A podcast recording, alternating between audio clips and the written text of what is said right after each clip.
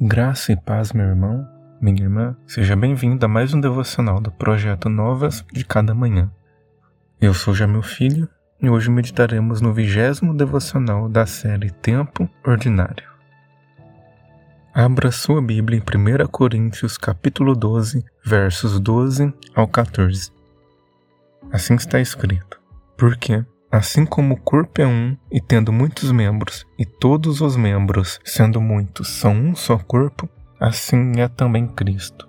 Pois todos nós somos batizados em um Espírito, formando um corpo, quer judeus, quer gregos, quer servos, quer livres, e todos temos bebido de um Espírito, porque também o corpo não é um só membro, mas muitos.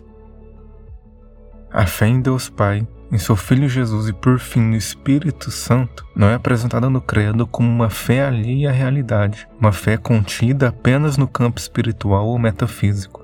Não se trata simplesmente de crer e viver de forma que essa crença não impacte na realidade. Tal fé, no entanto, deve desembocar obrigatoriamente na comunhão, como reforça o credo apostólico. Creio na Santa Igreja de Cristo, na comunhão dos santos. Quem crê em Deus Pai, mas não aceita partilhar da comunhão com o corpo de Cristo, está com uma fé desalinhada com a vontade de Deus. Aquele que foi regenerado por Cristo, preenchido por seu Espírito, será impelido a desejar a comunhão. Essa é a obra do Espírito Santo. Não existe fé verdadeira em Deus alheia ao corpo de Cristo. Todo aquele que afirma crer no Deus triuno, mas não participa da comunhão dos santos, é semelhante a um membro que foi amputado. Ele pode até permanecer inteiro se for devidamente conservado, mas não tem vida em si mesmo. Se torna inerte e inútil. O uso do conceito de corpo para representar a Igreja de Jesus nos fornece um quadro preciso e verdadeiro do que é ser igreja. Da mesma forma que as mãos necessitam dos olhos e os pés necessitam das pernas, assim é o cristão chamado pelo Senhor. Em si mesmo ele não é capaz de absolutamente nada. Quando arrancado do corpo se decompõe e perde seu propósito original, mas, quando inserido no corpo de Cristo, se torna frutífero no reino. Lamentavelmente, acredita-se hoje que seja possível professar uma fé em Deus sem partilhar da comunhão com os filhos de Deus. Quem nunca ouviu a clássica afirmação Eu sou a Igreja? Uma doce declaração que carrega consigo um veneno mortal, pois da mesma maneira que a mão sozinha não é corpo, você sozinho também não é igreja.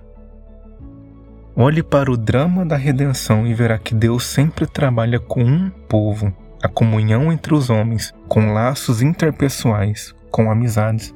Não é coincidência Cristo ter instituído a Santa Ceia no jantar, à mesa com os doze.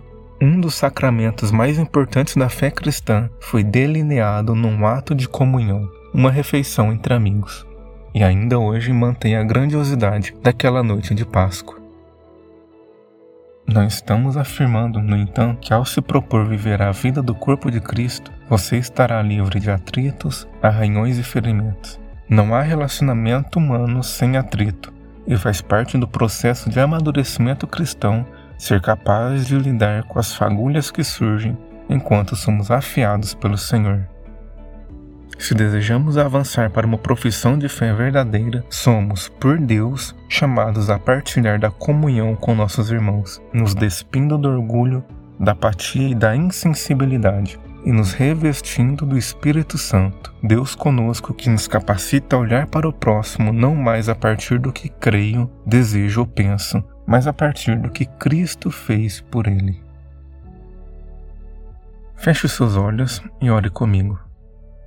Pai, não permita que o meu orgulho me impeça de viver a comunhão do corpo de teu Filho Jesus. Não permita-me que eu me afaste da comunhão dos santos, a tua igreja, Trabalhe em meu coração para que eu não deseje viver uma vida solitária afastada do teu corpo, mas que me submeta à tua igreja, de forma que eu seja conduzido, orientado e amadurecido através do relacionamento com os meus irmãos.